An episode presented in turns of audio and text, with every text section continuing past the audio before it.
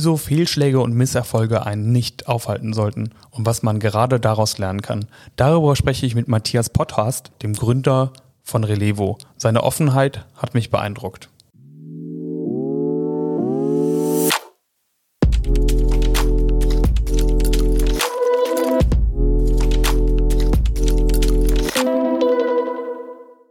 Heute spreche ich mit Matthias Potthast, Gründer und Geschäftsführer von Relevo, einem der Startups, die wiederverwendbare Mehrwegverpackungen anbieten.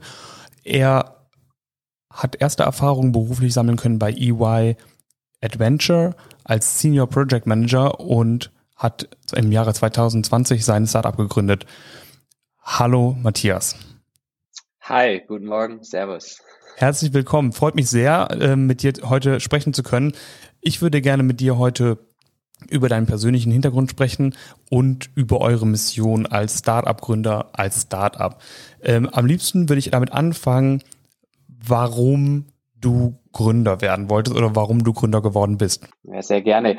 Ähm, mein Vater ist selber niedergelassener Kinderarzt. Entsprechend war das ganze Unternehmerische für mich irgendwo schon immer am Küchentisch, neben natürlich den ganzen medizinischen Diskussionen. Und als Kleinkind ähm, war für, auch, für mich auch immer klar, dass ich Arzt werde, weil klar, man tritt äh, ohne nachzudenken in Papas Fußstapfen. Und habe dann allerdings immer mehr gemerkt, dass ich, wenn ich denn eines Tages die äh, Praxis vom Papa übernehme, dann noch eine zweite Praxis aufbaue und eine dritte und daraus dann ein, ein ähm, Unternehmen baue und dann immer mehr gemerkt, dass ich tatsächlich gar nicht das medizinische, sondern eher das wirtschaftliche in meinem Kopf hatte. Und äh, dann wurde mir also sehr schnell klar, dass es für mich eher ins Unternehmerische geht und habe dann durch ähm, mein Studium diverse Startups kennenlernen dürfen, ähm, immer wieder pro bono auch in Startups mitgearbeitet, weil ich einfach die Startup-Luft schnuppern wollte und entsprechend schon immer sehr viel Kontaktpunkte mit der ganzen Startup-Industrie gehabt und entsprechend ähm, ja war das Thema für mich irgendwo immer schon ähm, klar und in den Kinderfüßen äh, bereits ähm, für mich offensichtlich, dass ich irgendwo mein eigener Herr werden möchte und mein eigener Chef werden möchte und meine Ideen selber umsetzen möchte und ähm, dann über ein paar Umwege schlussendlich jetzt auch dastehe, wo ich heute bin. Das heißt, Gründertum war für dich gewissermaßen schon gesetzt und es ging eigentlich nur noch um die Frage, welche Idee will ich gründen? Richtig, beziehungsweise es war für mich immer klar, dass das Thema Gründertum für mich auf jeden Fall so eine der präferierten Möglichkeiten oder Wege ist. Ähm, allerdings habe ich mich jetzt nicht explizit hingesetzt und ähm, äh, fünf Excel-Listen geführt mit Ideen, äh, gebrainstormt mit Freunden, ähm, was man denn gründen kann und auf Teufel komm raus, Hauptsache gründen, sondern ich wusste, wenn denn die richtige Idee mir über den Weg läuft und die Zeit passt und die Partner passen, dann werde ich auf jeden Fall Gas geben, aber habe mir da selber, sage ich mal, keinen Druck aufgebaut, sondern war auch so in meiner Zeit als Unternehmensberater sehr happy und ähm, durfte dort sehr viel erfahren und lernen aber wusste einfach für mich immer, vielleicht kommt der Zeitpunkt und war immer offen ähm, für das Thema, habe mich mit der Szene, wie gesagt, ähm, sehr intensiv immer beschäftigt und befasst, ohne jetzt mit Nachdruck und ähm, wirklich ähm, akribisch und aggressiv nach der einen Idee zu suchen, und ähm, ja, im November 20, 2019 ist es dann auch endlich soweit gewesen. Und ich glaube, ich wäre auch ein glücklicher Mensch ohne Startup-Gründung geworden, ähm, aber bin es jetzt umso mehr. Sehr schön. Meine Frage an der Stelle ist, Relevo macht Mehrwegverpackungen. Was macht Relevo genau auf den zweiten Blick und was ist das ganz Besondere an Relevo? Ja. Ja, Relevo, wir machen ähm, ein Mehrwegsystem insbesondere, sprich die Verpackungen sind unser Mittel zum Zweck. Ziel von Relevo und unsere Vision ist es, den Einwegverpackungsmüll bei Essen to Go und Delivery einzusparen. Und ähm, wir, denke ich, haben es alle insbesondere jetzt auch nochmal durch die Corona-Pandemie äh, mitbekommen, wie denn die Mülleimer in den Städten überfüllt sind, wie viel Müll denn bei To-Go und Delivery bei Takeaway anfällt. Das sind tatsächlich in Deutschland alleine über 80 Milliarden Einwegverpackungen, die jährlich weggeschmissen werden. Und das kann man sich ähm, kurz mal drüber nachdenken. So eine Einwegverpackung hat im Grunde eine Lebensdauer von fünf bis zehn Minuten im Durchschnitt, ähm, bis sie denn dann im Müll landet. Das sind diese 80 Milliarden sind tatsächlich auch ähm, eine Million Einwegverpackungen pro Stunde. Das heißt, ein unglaublicher ähm, Berg an Müll, den wir hier als Gesellschaft produzieren und der natürlich durch Corona auch nochmal extremst nach oben geschossen ist. Und wir haben Relevo entsprechend gegründet mit der Vision, diesen klimaschädlichen und umweltschädlichen Müll zu reduzieren und überflüssig zu machen mit eben einer Mehrweglösung. Und das Entscheidende und ähm, Besondere bei uns ist, es geht gar nicht so insbesondere um die Hardware selber, um die Verpackungen, um die Schalen und Becher, die haben wir und die brauchen wir natürlich auch, weil das ist am Ende des Tages natürlich die Verpackung, die den Einweg auch einspart, sondern das Interessante bei Relevo ist tatsächlich das System drumherum. Wir sind ein offenes Kreislaufsystem, sprich ich kann es in Restaurant 1 ausleihen und in Restaurant 17 wieder zurückgeben und das kann ich eben auch in Aachen ausleihen und in München wieder zurückgeben. Ähm, sprich, wir haben hier wirklich einen offenen Kreislauf, den wir machen und damit eine Plattform, auf der wir Restaurants und User, also bestellende Kunden verbinden und das Ganze über eine digitale ähm, Verknüpfung und dadurch ähm, ganz, ganz viele schöne Vorteile hebeln können, auf die ich gerne gleich nochmal im Detail drauf eingehen kann. Sehr gerne. Ich würde gerne einmal kurz verorten, wo ihr aktuell steht. Ähm, ihr hattet eine Bootstrapping-Phase, ich glaube 2020 sagtest du, ähm, noch selbst finanziert. Dann habt ihr äh, ein Business Angel reingeholt. Wo steht ihr gerade an der Stelle? Genau, also im Februar 2020 sind wir gegründet, sind dann im Juni 2020, also so mitten in der ersten Welle ähm, von Corona live gegangen. Ähm, anfänglich war Corona für uns, ähm, so wie denn für uns alle auch wirtschaftlich ein totaler ähm, äh, Hiobsbotschaft und Chaos. Ähm, denn erst einmal die ersten Tage durfte ja gar kein Restaurant offen haben geschweige denn To-Go oder Delivery anbieten. Das hat sich dann nach ein paar Tagen geändert, aber erstmal wollte natürlich ein Gastronom in dieser schwierigen Phase kein neues System integrieren und sagen, ja klar, jetzt bin ich bereit, einen Piloten zu machen und teste mal aus, was diese paar Jungs da sich ähm, in ihrem Hinterzimmerchen überlegt haben. Sprich, erst einmal war Corona für uns aus einer wirtschaftlichen Betrachtung eine totale Katastrophe und wir haben uns hinterfragt, toll, wieso habe ich denn jetzt meinen Job gekündigt und äh, ein Startup gegründet? Ähm, durften dann allerdings als ähm, äh, die Gastronomie sich so ein bisschen an die neue Situation gewöhnt hat, im Juni 2020 live geht mit einem ersten Restaurant in München und von da aus dann tatsächlich ganz ganz schön wachsen. Und dann auch muss man ganz klar sagen Profiteur der der Maßnahmen ähm, in, hinsichtlich auf die Corona-Beschränkungen sein. Und stehen jetzt heute ähm, im äh, März 2023 bei gut 3000 Gastronomiepartnern, die wir Deutschland haben deutschlandweit haben, sind in über 800 Städten vertreten. Und ähm, du hast angesprochen, haben das Ganze am Anfang gebootstrapped und aus eigen finanziert ähm, hochgetrieben haben dann ähm, einen ersten und dann weitere Business Angel äh, hinzugenommen, also irgendwelche net, äh, net, äh, net High Net Individuals, ähm, die eben äh, zu viel Geld haben, welches sie in Wagniskapital in Startups stecken und zum Glück eben auch in uns und durften dann im Sommer 21 ähm, mit Duni, einem strategischen Investor bei uns an Bord begrüßen. Duni ist ein schwedischer Konzern, der aus der ähm, Gastronomie kommt und dort in seinen Bereichen äh, marktführend in Europa ist und entsprechend uns natürlich ein extremes Netzwerk und ähm, Expertise mitgebracht hat. Und jetzt 2023 stehen wir mal wieder, wie es denn so ist bei Startups, ähm, mitten in unserer Finanzierungsrunde und äh, sind auf dem Weg unserer Series A Finanzierung. Sehr cool. Das ist ja wirklich ein beeindruckendes Tempo, das ihr vorliegt. Vor allen Dingen, wenn man weiß, was es heißt, ein Vertriebsnetzwerk deutschlandweit aufzubauen mit diesen ganzen Partnerschaften, die ja alle einen gewissen Kommunikationsaufwand äh, vorweg haben. Ähm, wie viele Mitarbeiter habt ihr jetzt aktuell? Wir sind jetzt heute bei so circa 45 Mitarbeitende. Wahnsinn. Das heißt also, ihr habt äh, dieses Wachstum auch komplett mitgenommen in dieser Corona-Phase und eigentlich durchgehend geheiert wahrscheinlich relativ durchgehend geheiert. Ähm, es fing an mit einem ersten Praktikanten, den wir bei mir damals noch im WG-Zimmer am Küchentisch interviewt haben ähm, und von dahin dann ähm, sukzessive Team aufgebaut, alles anfänglich nur in München, dann kam Berlin, Hamburg dazu. Ähm, mittlerweile haben wir uns wieder ein bisschen umstrukturiert und äh, sind ähm, an sich rein vom Büro her ausschließlich in München, haben aber deutschlandweit Mitarbeitende und ähm, haben im Grunde durchgehend geheiert mit in einem kleinen Hiring Freeze, den wir letztes Jahr im Sommer hatten.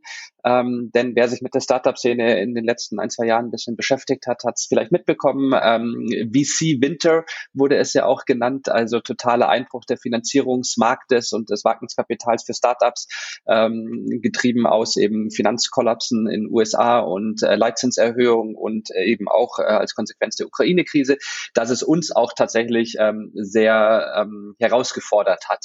Ähm, sprich, wir haben von der einen Krise Corona in die nächste Krise Finanz ähm, Finanzfreeze ähm, sind wir reingestolpert und sind, glaube ich, entsprechend sehr ähm, risiko- beziehungsweise sehr krisenerprobt und ähm, müssen uns da immer wieder von der einen zur nächsten durchgehen. Wir müssen jetzt hoffen aktuell, dass die, äh, die Pleite der, der Silicon Valley Bank ähm, nicht doch noch nach Europa und Deutschland äh, überschlägt.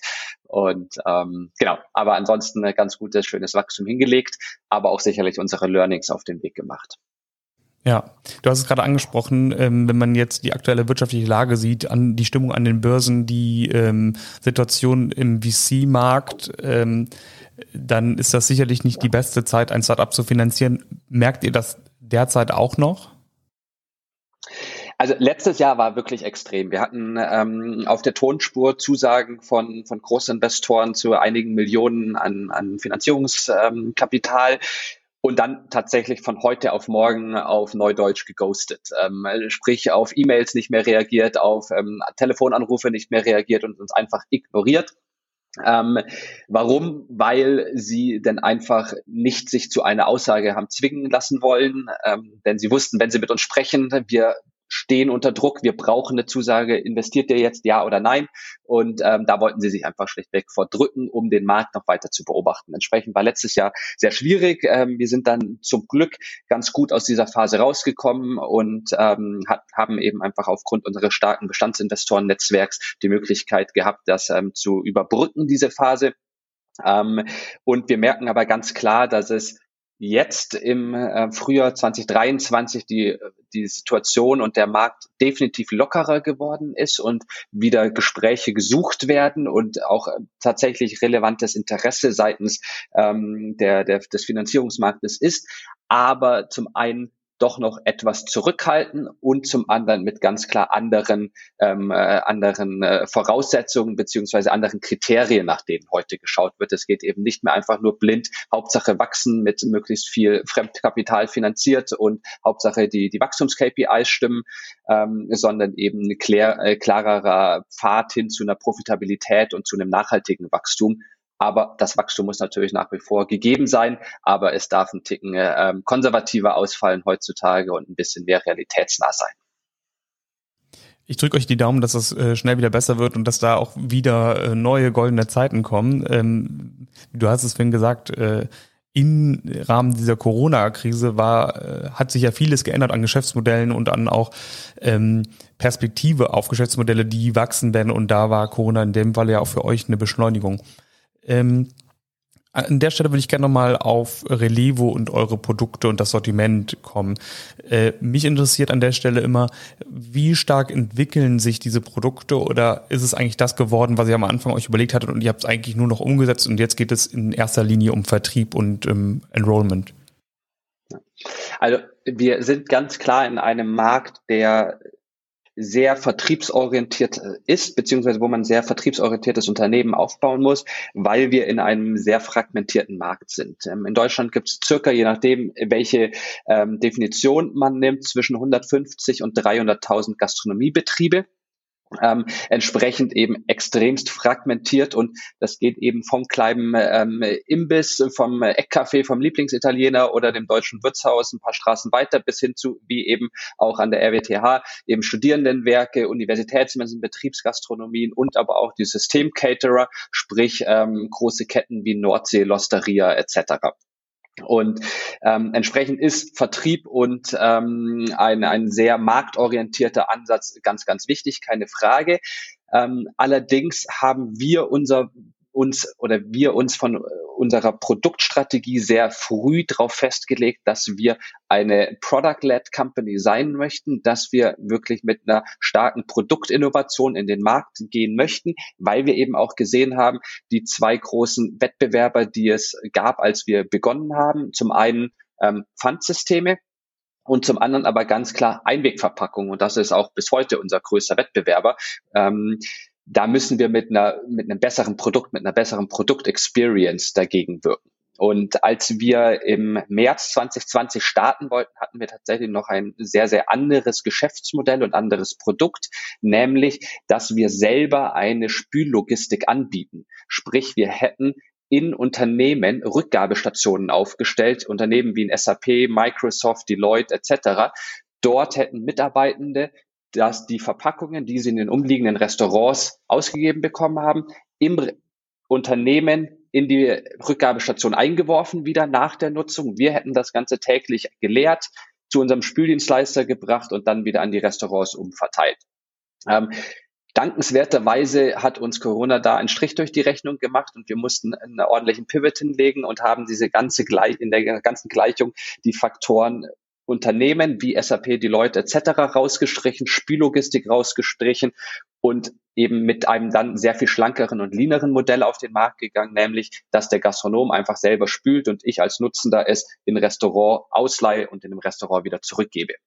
Ähm, so hat sich das Geschäftsmodell also ziemlich gepivotet, also ziemlich gedreht ähm, aufgrund der veränderten Marktsituationen. Und darüber hinaus sind wir aber als eine Product-led Company ganz klar kontinuierlich im Prozess auch unser Produkt zu optimieren und zu verändern. Und dadurch wandern wir verschiedene Stadien, ähm, einfach auch in Abhängigkeit mit Reife unseres Marktes. Mehrweg für Essen to go ist noch relativ unbekannt auf der breiten Masse in der Bevölkerung ein äh, Studierendenwerk Aachen ist da sicherlich ähm, ganz anders aufgestellt und äh, unter anderem natürlich auch durch unsere Präsenz nun jetzt seit ähm, geraumer Zeit auch ähm, das Thema Mehrweg schon wesentlich bekannter, aber in der breiten Masse muss man einfach ganz klar sagen, ähm, ist Mehrweg ähm, für To-Go und Delivery noch unbekannt. Und entsprechend müssen wir auch eben an unserem Produkt so arbeiten, dass wir erst einmal es sehr einfach machen, uns zu verstehen und uns initial zu nutzen, um dann sukzessive zukünftig weitere Funktionen hinzuzufügen und eben den Nutzenden auch nicht von Tag eins und von der ersten Nutzung zu überfordern mit Funktionalität, sondern eben erst einmal auf den Kern des Produktes gehen. Äh, klar, ne, das Studierendenwerk, ich erinnere mich sehr gut an die Diskussion, die wir hatten, als es hier eingeführt wurde. Ähm, eine durchweg junge Zielgruppe. Äh, dieser Case, dieser Use Case ist jeden Tag vorhanden. Ähm, man muss in die Köpfe rein, damit sich das Nutzerverhalten an der Stelle ändert. Ähm, und das hat wahrscheinlich sehr, sehr viel Sensibilisierung äh, notwendig. Ähm, an der Stelle ähm, ist sicherlich ja die Politik auch gefragt und ähm, zu Beginn dieses Jahres wurde die ähm, äh, Mehrwegpflicht eingeführt. Spürt ihr das direkt in eurem Geschäftsmodell, dass es mehr Anfragen gibt, dass es mehr Nachfrage gibt für das Ganze? Das ist, ähm, du hast es gerade ähm, wahrscheinlich unwollentlich äh, gesagt, es ist eben leider nicht die Mehrwegpflicht, sondern es ist die Mehrwegangebotspflicht. Und das ist eben genau das Problem, welches ähm, nicht nur wir, sondern auch unsere Mitbewerber und aber auch insbesondere die ganzen Umweltorganisationen mit dem Gesetz haben, dass es eben nur angeboten werden muss. Sprich, ähm, ein Gastronom ab einer gewissen Größe ähm, muss Mehrweg anbieten. Da reicht es aber, um dem Gesetz konform zu sein, eine Verpackung und ich sage mal einfach zu Ikea gehen und sich die nächstbeste Tupperschale zu holen, ins Restaurant reinzustellen, die irgendwo hinten im Lagerraum äh, ver, verstauben zu lassen und damit zu sagen, ja, ich habe doch ein Mehrwegsystem, welches ich dann in Anführungszeichen anbiete und entsprechend bin ich gesetzeskonform. Und ähm, wir haben im Zuge der ähm, jetzt dieser Gesetzeseinführung, die zum Januar ähm, diesen Jahres kam, gemerkt, dass so Richtung Q4 letzten Jahres, die letzten paar Wochen und Monate, hat sich sehr viel auf der Gemeinschaftsverpflegung und Systemgastronomie-Seite getan, weil das eben alles große strukturierte Konzerne im Hintergrund sind, die dieses Gesetz dann doch am Ende ernst nehmen, weil sie wissen, sie werden kontrolliert werden. Entsprechend gab es dort definitiv eine große Welle und eine verstärkte Nachfrage und auch die Entscheidungen, dahinter auf der inhabergeführten Gastronomie, also dieses Eckcafé, der Lieblingsitaliener, das Wirtshaus etc. Ähm, da merken wir, da haben jetzt zwei Kundengruppen haben ähm, Mehrweg eingeführt, nämlich die einen, die unabhängig vom Gesetz einfach sagen, hey, ich finde Mehrweg klasse, ich finde es gut aus Gründen XYZ und die anderen, die so pflichtbewusst sind und so gesetzestreu sind und sagen, oh Gott, da kommt ein Gesetz, da muss ich natürlich als anständiger Bürger und Unternehmer auch ähm, dem dem folgen. Nur leider ist das eben ähm, bei weitem noch nicht 50 Prozent des Marktes. Und ein Großteil des Marktes sagt eben, ist mir doch völlig egal, was da für ein Gesetz kommt. Ähm, ich habe ganz andere Themen aktuell und andere Herausforderungen aus Corona rauskommen, Fachkräftemangel, jetzt Lebensmittelkrise, ähm, Energiekrise etc. Ähm, da ist mir so ein Mehrweggesetz doch völlig, völlig schnuppe. Und entsprechend ähm, ist das Gesetz, so wie es heute ist, ähm, leider extremst enttäuschend und ähm, äh, mit dem Wort der Präsidentin der Deutschen Umwelthilfe auch ein Rohrkrepierer, ähm, weil es einfach nicht dazu führt, dass eine Einwegverpackung eingespart wird, sondern man tut eben was, viel heiße Luft, aber am Ende passiert wenig. Da lohnt es sich aufs Detail zu achten. Mir war das nicht so bewusst, aber umso besser, dass du drüber sprichst und dass du das so klar benennst. Ähm, ich kann mir vorstellen, dass man aus der Sicht der Gastronomen ganz andere Probleme hat. Ähm, wieder mal ein Thema, dass man als Endverbraucher, als Endverbraucherin ähm, aktiv entscheidet, wo man was wie kaufen kann und will. Und ähm, nur so kann man wahrscheinlich kurzfristig äh, am Markt agieren und mittel- und langfristig hoffen wir natürlich dann, dass, dass es entsprechende Regelungen gibt, die das unterstützen, auch Unternehmen und Geschäftsmodelle ja. unterstützen wie eures. Ja. Ähm, ich würde jetzt gerne so ein bisschen persönlich über deine Motivation dahinter sprechen. Ne? Wir haben jetzt viel über das Produkt und das Unternehmen gehört. Du hattest eingangs gesagt, für dich war es eigentlich fast schon immer klar, dass du unternehmerisch aktiv sein willst. Ähm, als du dann losgelegt hast, Hattest du auch Sorgen oder Ängste, dass das nicht der richtige Weg sein könnte und dass das was dich in einer Situation bringen könnte, ähm, die du auch vermeiden kannst, wenn du, sage ich jetzt mal ganz klassisch, in ein Unternehmen einsteigst?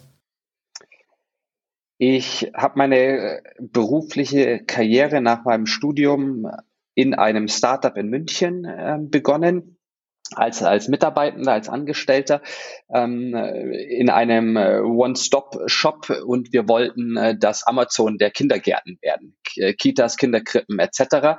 Ähm, und haben leider das Produkt total am Markt vorbei entwickelt, ähm, haben das als eine reine, kalte, starre B2B-Einkaufsplattform entwickelt und eben nicht die tatsächlichen Nutzenden, die Einkaufs-, ähm, die, die Kita-Leitung, die Sozialpädagogen, die Erziehungswissenschaftler, die ähm, Erzieher etc. als tatsächliche Zielgruppe im Kopf gehabt, die eben dann doch nicht die knallharten Preisrabatte präferiert haben, sondern eher eine, eine Produktauswahl und eben in der tatsächlich entsprechenden Farbe und Form die, die Schere haben wollten und nicht einfach nur Hauptsache günstig. Entsprechend total am Markt vorbei sind in der Konsequenz nach einem guten halben Jahr auch pleite gegangen, haben Insolvenz angemeldet und ist ähm, dieses vermeintliche Amazon der Kita-Branche total gegen die Wand gefahren. Ähm, Entsprechend äh, habe ich sehr früh sehr viel Erfahrung machen dürfen, wie man denn Startups nicht aufbaut und aber auch für mich tatsächlich sehr schnell gelernt, dass, dass dadurch meine Welt nicht untergeht. Und im Gegenteil, ich habe mit dieser Erfahrung wie man eben Startup nicht aufbaut und was man dann eben alles besser und ähm, machen kann, was man denn alles falsch machen kann, bin ich dann zu einer Unternehmensberatung gegangen, ähm, Adventure, ähm, in der wir im Grunde Startup-Mentalität und Innovationsfähigkeit für Mittelständler und Großkonzerne aufgebaut haben. Und ähm, das, da hat mir diese Erfahrung extremst geholfen und war total gerne gesehen, sowohl intern bei unserem Unternehmen als auch bei unseren ganzen Kunden.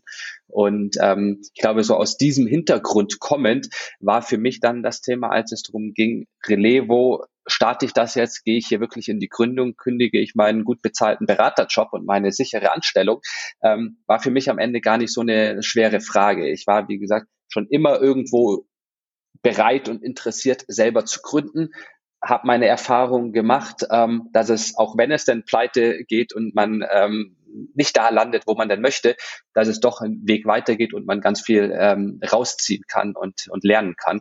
Und entsprechend ähm, war ich dann doch sehr, ähm, sehr positiv, dass es der richtige Weg ist, auch wenn ich natürlich nicht wusste, dass das Unternehmen Erfolg haben wird und dass das Produkt Erfolg haben wird. Aber ich wusste für mich, den Weg will ich jetzt gehen und auch wenn ich voll gegen die Wand fahre, ich werde meine Learnings machen, ich kann mir selber sagen, ich habe es probiert, dann gehe ich jetzt halt wieder in ein Anstellungsverhältnis oder die neue Idee kommt. Aber es war im Grunde ähm, relativ klar und einfach für mich die, die, der Gedankengang, das probiere ich jetzt mal aus und lerne.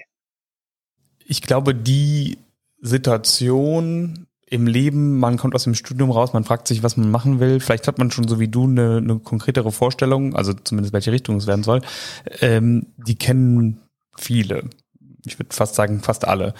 Ähm, jetzt ist meine erste Frage gewesen, war es gut, dass du trotzdem bei Adventures warst oder hättest du den Schritt auch sparen können? Ist es gut, einmal zu wissen, wie ein Corporate funktioniert oder ist es am Ende so, ah ja, okay, ähm, ich dachte eigentlich, da kommt dies und das auf mich zu, aber am Ende war es doch so wie erwartet?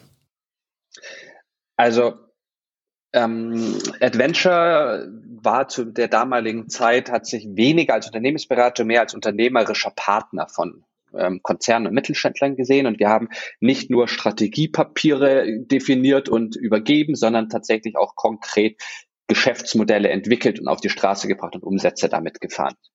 Ähm, und trotz diesem Verständnis des unternehmerischen Partners hat es mich in keinster Weise darauf vorbereitet, was denn ich als Unternehmer selber tagtäglich zu tun habe und welche Herausforderungen ich habe und ähm, wie denn ähm, Lohnbuchhaltung funktioniert und welche steuerlichen Themen zu bedenken sind und welche äh, Geschäftsform ich denn wähle bei meiner Gründung, ob GmbH oder, ähm, oder KG oder sonstiges ähm, wie ich denn tatsächlich mit einem Produkt, welches äh, noch überhaupt keine Credibility im Markt hat, ähm, erste Kunden akquiriere und, und, und, und, und.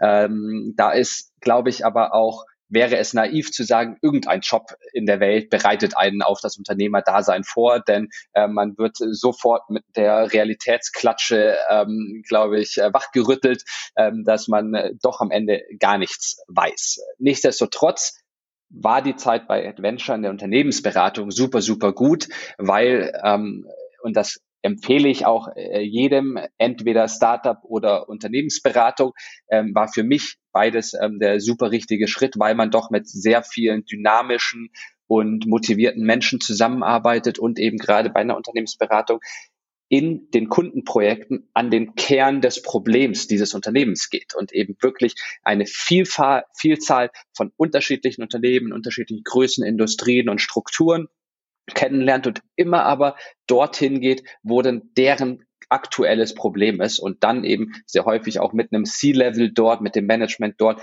versucht, diese Probleme ähm, zu lösen. Und da kann man einfach extremst viel lernen, neben auch diesem ganzen Thema Arbeitsdisziplin, hohe Qualität der eigenen Arbeit ähm, und eben eine strukturierte und, und, ähm, und analytische Herangehensweise mit dem aber dann auch ganz, ganz wichtigen Skill Storytelling zu machen, weil du musst natürlich deine Lösungen, die du für den Kunden entwickelst, auch gut kommunizieren können, ähm, um ihn dann von dem Folgeprojekt etc. zu, zu überzeugen. Entsprechend war das super, super spannend und super gut und ähm, ich wäre heute nicht hier, wo ich bin, wenn ich nicht diese Schritte gemacht hätte, ins, insbesondere äh, in, äh, inklusive der Insolvenz in dem Startup, aber eben auch die fünf Jahre in der Unternehmensberatung. Klar, ganz klar du hast die Frage jetzt sozusagen sehr mit dem Blick auf deine professionellen Erfahrungen beantwortet. Was mich interessiert als jemand, der ähm, ja eigentlich äh, direkt in eine Gründung gegangen ist nach meinem Studium, während meines Studiums, ähm, frage ich mich die ganze Zeit, muss ich nicht eigentlich nochmal wissen, wie es ist, in einem Konzern zu arbeiten? Ha, kennst du das Bedürfnis auch, als du in dem Startup angefangen hast, dass du dachtest, ich weiß ja gar nicht, wie die andere Seite aussieht, das muss ich auch mal gemacht haben, um entscheiden zu können, ob das das Richtige oder das Falsche ist?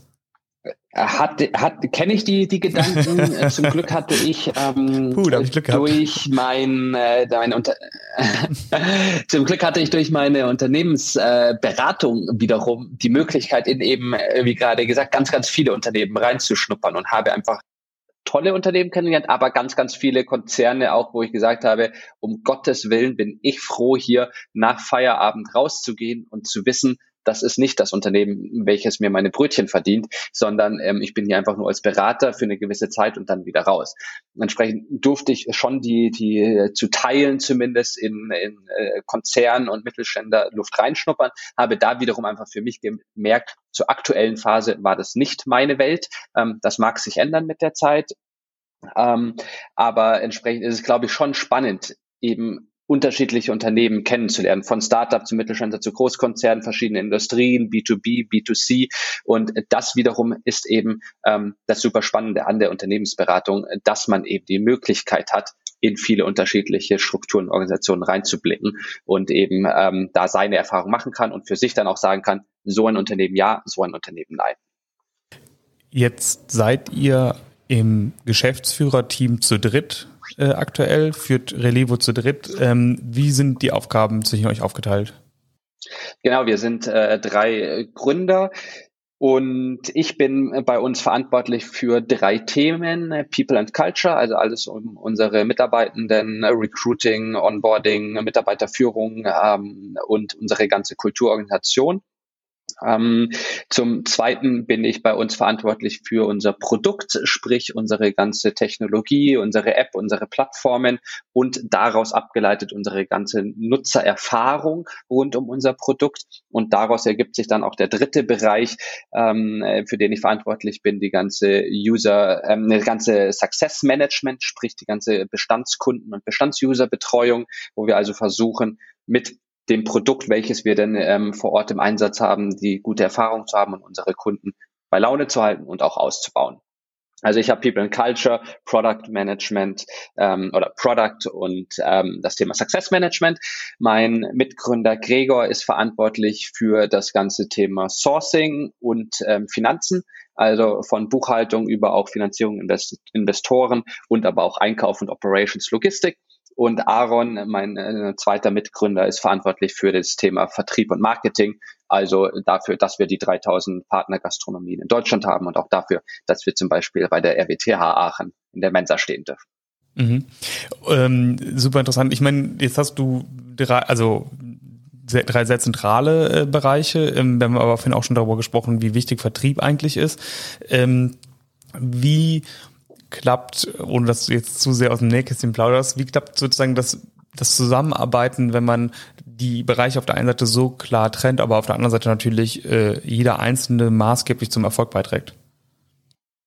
Das klappt erstaunlich gut tatsächlich, insbesondere dafür, dass wir drei Gründer uns tatsächlich erst über die Idee kennengelernt haben. Wir sind also nicht Sandkastenfreunde und kennen uns seit 30 Jahren, sondern sind über verschiedene Netzwerke ähm, zusammengekommen und haben dann Relevo gegründet und großgezogen und haben aber entsprechend in der Gründungszeit oder noch vor Gründungszeit im Grunde in der Kennenlernzeit ganz, ganz viel Zeit uns gegeben, uns gegenseitig kennenzulernen und insbesondere dann auch äh, uns kennenlernen hinsichtlich, was ist denn unsere individuelle Vision, was sind unsere Ambitionen, welche Art von Unternehmen wollen wir aufbauen, wie wollen oder wie interpretieren wir denn ähm, Führung? Und was ist denn der jeweilige Führungsstil, ähm, welche Art von Kultur wollen wir im Unternehmen haben? Und sind da ähm, trotz unserer persönlichen und, und ähm, charakteristischen Eigenschaften und Besonderheiten, die wir drei, glaube ich, jeweils haben, ähm, haben wir dort ein, ein sehr hohes Alignment und, und Gemeinsamkeit.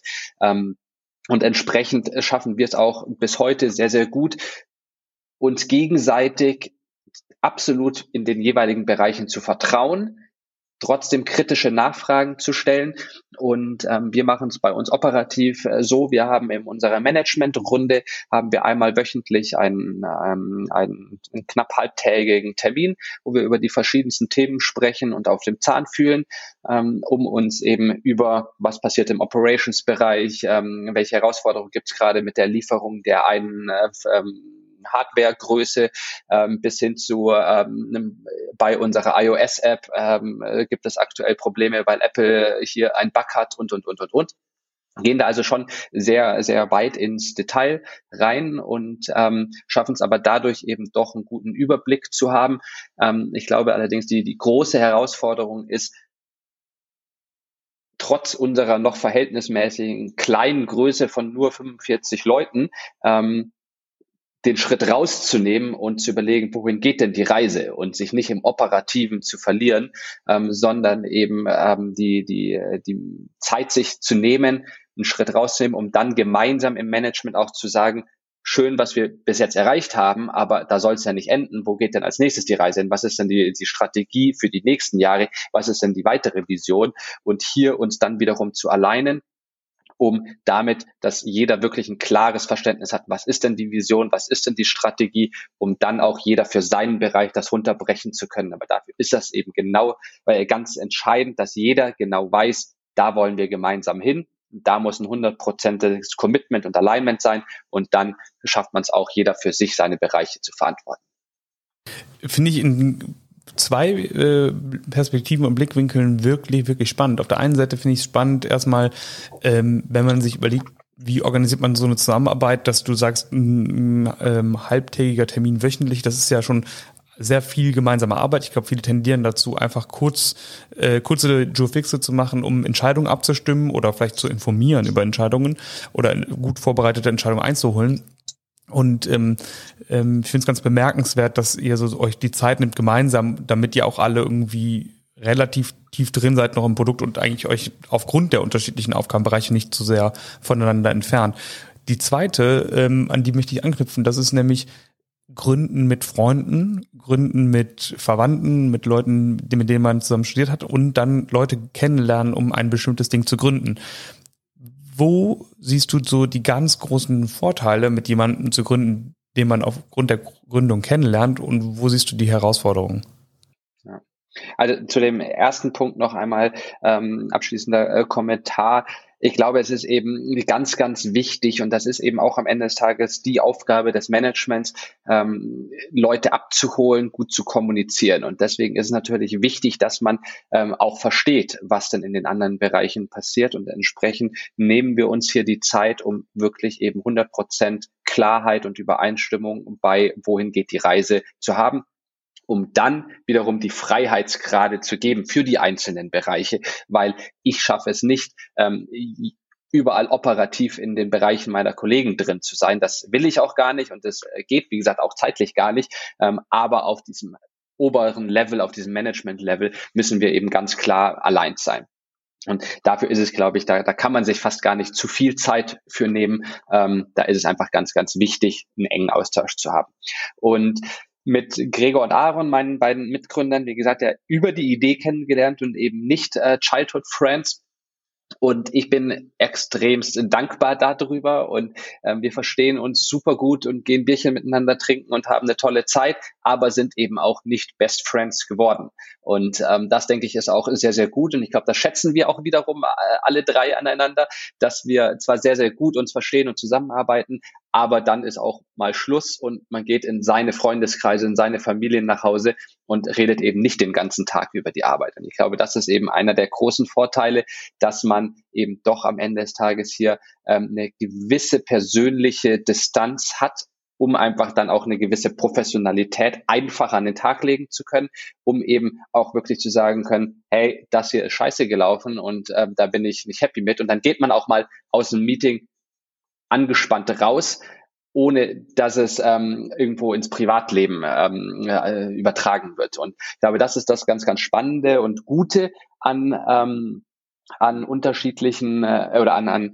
an Gründern, die sich nicht schon immer kennen, aber man geht eben doch eine Beziehung miteinander ein. Und ähm, auch wenn es denn auf einer rein beruflichen Ebene ist mit den beiden, ähm, verbringen wir ganz, ganz viel Zeit zusammen. Und es gibt kaum einen Tag, an dem wir nicht irgendwie mehrere Nachrichten hin und her schicken oder telefonieren. Und entsprechend muss man sich eben auch gut kennen und gut vertrauen können. Und das muss man natürlich bei Leuten, die man nur über die Arbeit kennenlernt, erst einmal intensiv aufbauen. Und ähm, entsprechend ähm, hat es sicherlich seine Vor- und Nachteile. Ich finde es aber sehr, sehr gut, weil ich auch einfach hier eine absoluten äh, Dream-Team zum Glück gefunden habe, ähm, dass man eben auch wirklich den Cut machen kann und aber wir es trotzdem schaffen, auf einer Arbeitsebene uns total zu vertrauen. Ich glaube, dass ähm, du total recht hast. Und ähm, ich glaube, wenn man mal mit Freunden gegründet hat und sozusagen die andere Seite kennengelernt hat, weiß man eigentlich, was auch vielleicht die Risiken sind oder was vielleicht auch ähm, Vorteile sind, wenn man eher professionell zusammenarbeitet. Und ähm, ich habe immer das Gefühl, dass wir in dem Bereich Startup verschwimmende Grenzen haben. Ne? Man arbeitet immer und überall, man macht alles, man erwartet sehr viel, man ist so mit Skin in the Game. Und ähm, ich glaube, gerade an der Stelle ist ähm, ein professionelles Arbeitsverhältnis, sei es jetzt zu Mitgründern, sei es jetzt zu Angestellten, in jeder Hinsicht auch wünschenswert. Und ich denke oft man will so cool und locker sein, aber eigentlich hat der Professionalität auch ganz oft einen Vorteil, nämlich klarere Grenzen und, und ein, wir können über alles sehr professionell reden, wir werden nicht persönlich dabei, etc. Ja, absolut. Und ähm, wenn man sich anschaut, warum haben wir drei jeweils ähm, Relevo gegründet, warum sind wir auch dann wiederum in das Inter Unternehmertum eingestiegen, ist, äh, hat es mehrere Dimensionen. Ähm, zum einen, wir wollten unseren positiven Beitrag gegen Umweltverschmutzung und Klimakrise leisten. Wir wollten uns unternehmerisch verwirklichen und auch einfach zeigen, wir, wir können was und hier etwas ähm, auf die Beine stellen. Aber wir wollten auch ganz klar eben unsere eigene private, individuelle Freiheit bekommen und, und uns erarbeiten. Und das ist es gar nicht mal finanziell gemeint, sondern insbesondere eben sich selber dann die Arbeit so einteilen zu können, wie man denn möchte und zu arbeiten, wo man denn möchte und die Ideen einbringen, die man denn möchte. Und entsprechend war es und ist es für uns ähm, total klar und selbstverständlich, dass wir eben auch sagen, hier ist jetzt Feierabend und da ist Schluss und es gibt eben noch ein Leben außerhalb der Firma, ähm, weil das ist, wie gesagt, einer der Gründe auch, warum wir das ähm, Ganze gegründet haben und das Unternehmertum ähm, auch so feiern, weil wir eben es oder weil es uns eben die Möglichkeit gibt, diese Freiheit zu haben und dann auch eben zu sagen, halt, stopp, äh, jetzt bin ich eben nicht mehr erreichbar. Ja, kommen wir jetzt zu unserer letzten Frage für heute und, und zwar die folgende. Um die globalen Herausforderungen unserer Zeit zu meistern, müssen Studierende, Forschende, Unternehmen, Startups und Initiativen zusammengebracht werden, um neue innovative Wege zu gehen. Wo siehst du dich und euch mit deinen Fähigkeiten, mit euren Fähigkeiten in dieser Herausforderung? Ich bin fest überzeugt, dass, oder ich bin ein, ein, ähm, ein realistischer Optimist, sage ich gerne. Ich ähm, erkenne die Probleme an, die wir haben und ähm, glaube aber und bin überzeugt, dass wir sie denn auch hinkriegen, wenn wir uns denn hinsetzen und dran arbeiten. Und ähm, die Klimakrise ist äh, ganz klar das äh, große, die große Herausforderung und das große Problem, vor dem wir als als äh, Menschheit stehen. Die Klimakrise und die ganze Umweltbelastung ist der Grund, warum wir Relevo gegründet haben, um hier unseren positiven Beitrag zu leisten. Und ich denke, hierbei ist es ganz, ganz wichtig zu differenzieren, dass auch wenn wir uns als Impact Startup sehen und als nachhaltigkeitsorientiertes Startup und Purpose-Driven und wie man es denn auch äh, betiteln möchte, sind wir nicht die äh, Nachhaltigkeitspäpste und nicht die Heiligen. Und natürlich machen wir nicht auf jeder Ebene der Nachhaltigkeit alles richtig. Ähm, und äh, entsprechend sagen wir aber für uns, wir fokussieren uns eben auf das eine Thema und das ist die Müllvermeidung bei Essen to go. Und da versuchen wir uns auch zu maximieren. Entsprechend ähm, müssen wir auch immer wieder leider Spendenanfragen an irgendwelche Nachhaltigkeitsprojekte leider ablehnen, weil wir sagen, können wir nicht machen, weil wir unser Geld dafür einsetzen, unseren Impact zu maximieren und nicht den Impact eines anderen.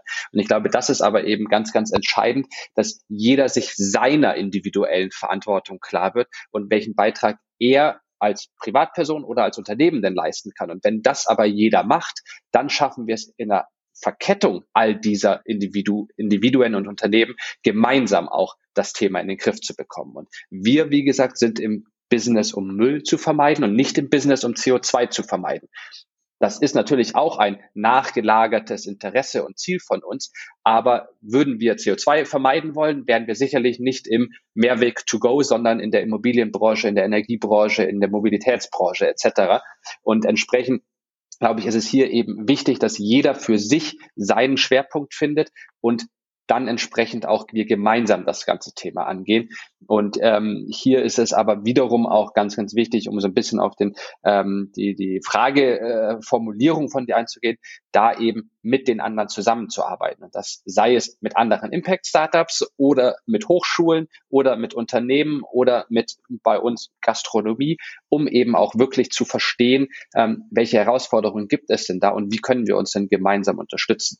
Neben all dieser Romantik darf man aber auch nicht vergessen, nur weil wir purpose-driven sind, ist das nicht der Rest der Wirtschaft. Der Großteil der Wirtschaft ist leider auch heute noch money-driven und ähm, das darf man selber dann wiederum nicht vergessen, wenn man dann in Anführungszeichen noble Ziele hat, ähm, dass nicht jeder ähm, äh, ebenso agiert und ähm, da clashen dann manchmal die, die Strategien und die, ähm, die Vorstellungen, wie man denn Wirtschaft machen soll. Ähm, aber ich glaube, wie gesagt, wenn wir alle unsere Verpflichtung Genüge tun, dann schaffen wir das gemeinsam und da sehe ich unsere Rolle, unseren Beitrag in dem kleinen Bereich der Müllvermeidung zu leisten. Starkes Statement, vielen Dank. Ähm, ich glaube, äh, du bringst es auf den Punkt, wenn du sagst, also ich würde es anders sagen. Ähm, ich glaube, wir müssen so ehrlich sein zu sagen, das ist unser Ziel, das wollen wir erreichen und nicht jeder versucht, alle Ziele zu erreichen. Wir behaupten es zumindest und können nur scheitern. Insofern vielen Dank für deine Offenheit an der Stelle. Gibt es noch etwas, was du uns, was du den Zuhörerinnen und Zuhörern mitgeben willst? Sehr cool, dass unser Mehrwegsystem in Aachen so stark genutzt wird. Ähm, das Studierendenwerk mit all seinen Mensen und Kantinen ist tatsächlich mit unter unseren Top-Performern dabei, wo wir mit am meisten Einwegverpackungsmüll einsparen. Und ähm, das ist einfach schön zu sehen, dass insbesondere das in so einem Umfeld, ähm, was so doch am Ende des Tages innovativ und, ähm, und zukunftsorientiert ist wie ein Studierendenwerk, ähm, das Thema Nachhaltigkeit so gepusht wird. Und ähm, freue mich immer wieder, wenn ich auf unsere Zahlen schaue, was die Einweg-Einsparung eingeht in Aachen. Sehr gut. Vielen Dank, lieber Matthias, für dieses Interview, für deine Offenheit. Ähm, ich wünsche euch viel, viel Erfolg für eure weitere Unternehmensentwicklung. Vielen Dank.